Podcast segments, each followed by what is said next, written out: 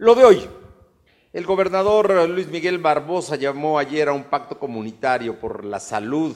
Está convocando a la sociedad poblana y a todas las instancias a sumarse en este momento en que continúan los contagios y siguen creciendo. Es un asunto sin duda delicado en el cual siguen vigentes los decretos del gobierno del Estado y también, hay que decirlo, empresas esenciales como la automotriz están ya trabajando.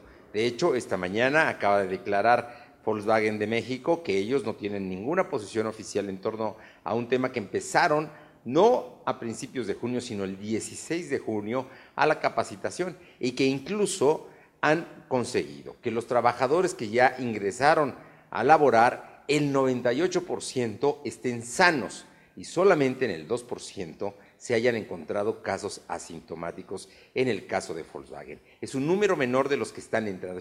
recuerde usted que está el 30% regresando, está usted hablando de aproximadamente 3.000 trabajadores, está usted hablando de un, rango muy pequeño del 2% de 60 personas que pudieron haber estado en este momento eh, eh, con, el problema y que de inmediato fueron remitidos a su casa.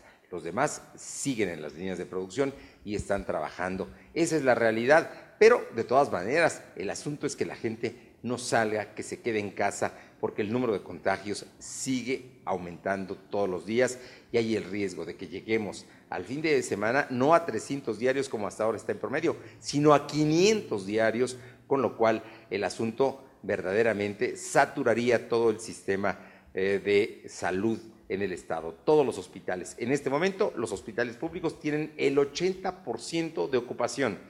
Los hospitales privados están al 100%, ya no reciben más personas.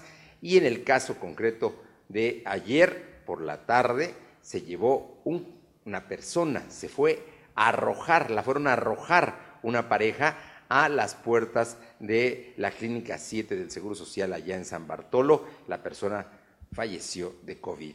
Temas que están ahí y que pueden ser grave problema social. Por otra parte, el día de hoy el Sol de Puebla publica a quién creerle. ¿Por qué? Porque hay diferencia entre las cifras que da el gobierno del Estado y los que da la Federación.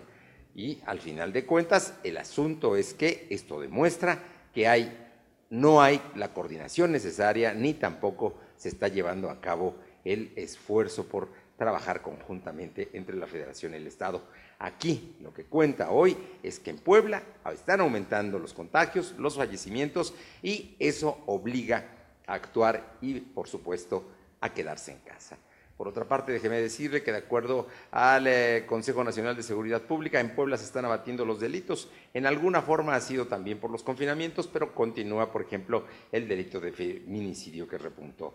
Así es que hay que estar atentos, pero en otros delitos como el robo de autos, como el, eh, soborno, como eh, también el secuestro, hay descenso de acuerdo a las cifras oficiales. En más información, déjeme decirle que la Benemérita Universidad Autónoma de Puebla, el día de ayer, el rector eh, Alfonso Esparza fue personalmente al hospital universitario. Hay una nueva área precisamente para atender temas respiratorios graves y entregó plazas a los médicos y lo que son los bonos COVID de aquí a diciembre para todas las personas, todos, médicos, enfermeras, enfermeros, eh, gente de servicio, los que estén involucrados van a tener un bono extraordinario económico de la Benemérita Universidad.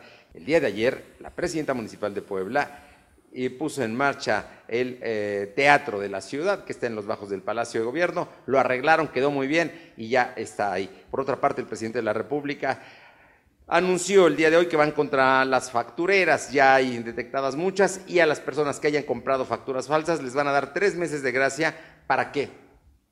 Para que paguen los impuestos de esas facturas falsas que utilizaron precisamente para hacer, eh, em, no pagarlos en su momento. Así es que se está dando ya tres meses de plazo, si no, se hará un procedimiento jurídico, judicial, en contra de, de quienes compraron facturas falsas. A las factureras ya de inmediato se les inició el procedimiento. Lo de hoy.